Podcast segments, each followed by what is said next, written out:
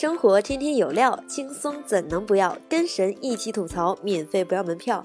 Hello，大家好，这里是由蜻蜓 FM 新频道和搜狐新闻客户端联合推出的神吐槽，我是小林。今天的我格外开心，因为今天虽然是星期一，但我已经把它当做星期二过了。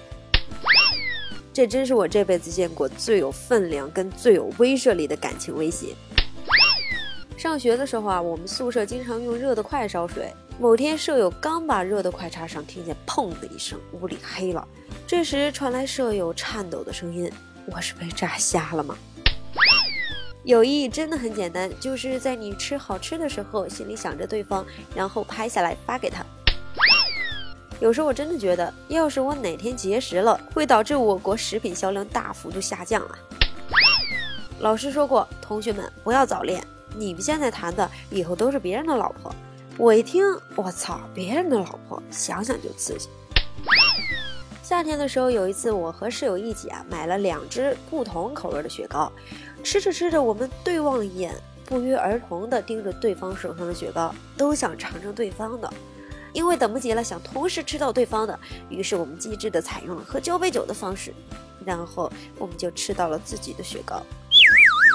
公公说，有时候觉得周末无聊，我后来找到了打发时间的好方法：先用两分钟惹女朋友生气，然后用一整天的时间哄她。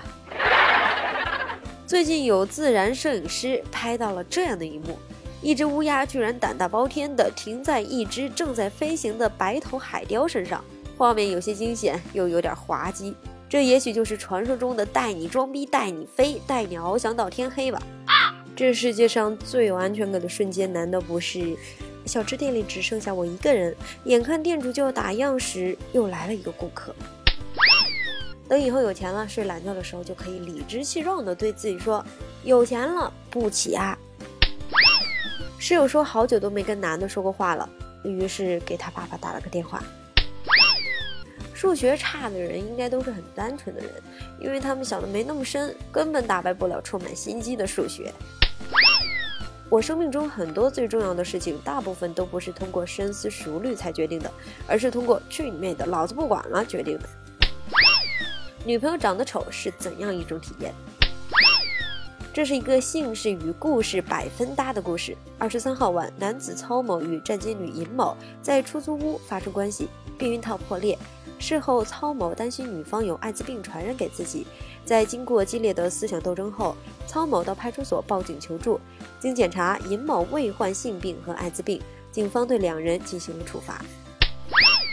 开始吐槽游客青岛景点求平安符，上面留言只有 SB 才信。游客常先生在青岛天后宫景点求得一枚平安符，工作人员表示切记保存好，不要打开。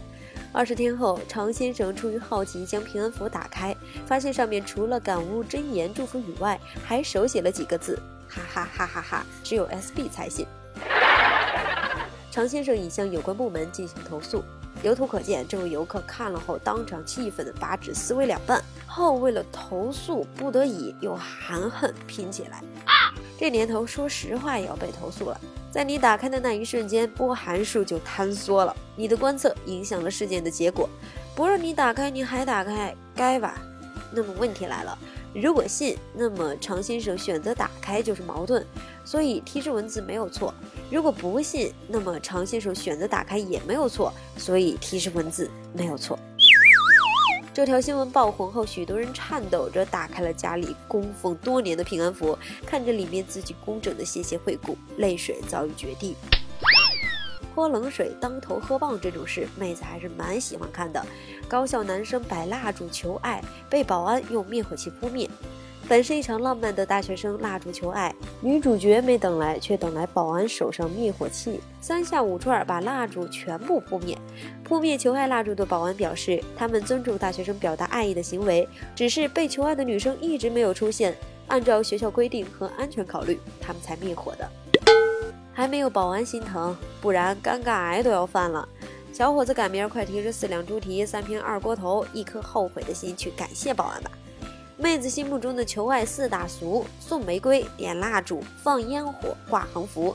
碰上不喜欢的人，对方的声势浩大程度和自己心里恶心程度是成正比的。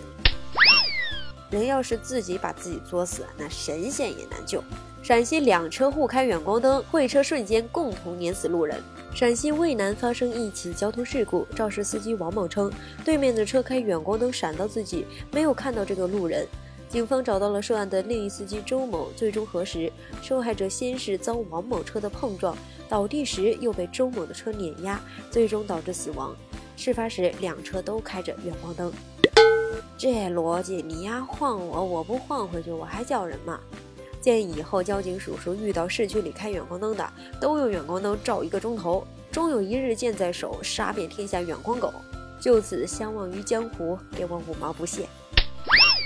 人生嘛，不同的态度决定不同的结果。猛击 vs 苦劝，男子砸车盗窃发现艳照，苦劝女生与其发生关系。近日，湖北宜昌市刘女士汽车被砸，车内的手机也一并被盗。最让她感到焦虑的是，手机内存着与丈夫亲热时的大量艳照。然而，小偷拿到手机发现照片后，却苦劝其跟自己发生关系，最后更转变成了勒索要挟财物。从“苦劝”两个字感受到了这个故事的精彩。小偷，捡起你的职业道德修养，别瞎操心别人的感情生活，安静的去局子里狗带。拍照这种事儿，妹子持观望态度，毕竟那是人家荷尔蒙乱飞的青春。不过这种情况下，请正确合理的使用手机密码锁。姑娘，你的表现足够机智，但你这行为不可取啊！中国女子泰国偷吞钻石被抓后标日语。女游客秦某在泰国曼谷珠宝展上把一颗价值二百万的六克拉钻石偷偷吞下，警方通过 X 光找到钻石。人赃并获时，女子竟用日语向警察道歉。检查护照发现该女子是中国人，最后查获钻石为假，失窃的珠宝商也被拘留。疯狂的石头之太炫。后经查证，该女子是持有假中国护照的韩国人。What？这故事信息量略大，一波三折，跌宕起伏。珠宝连环丢人案，姑娘好样的，维护祖国形象已经尽了力，这锅甩的满分。出门在外也怀有抗日情怀，但是讲真，偷东西就偷，被抓了赶紧承认，这样妥协责任只能更丢人啊！喂。最后，妹子看到这儿不免觉得有点心寒。陕西一教师猥亵多名女生被拘，家长称惩罚过重了。目前，警方初步查明，嫌疑人殷某具有猥亵女生行为，已涉嫌犯罪。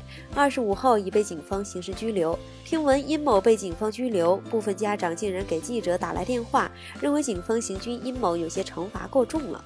如果是真的，这样的仁慈不需要，这样的父母太寒心，不能保护好自己的孩子，太无能。然而，妹子希望故事的真相应该是招聘临时家长五十一天，只需打打电话，工资日结，无后顾之忧。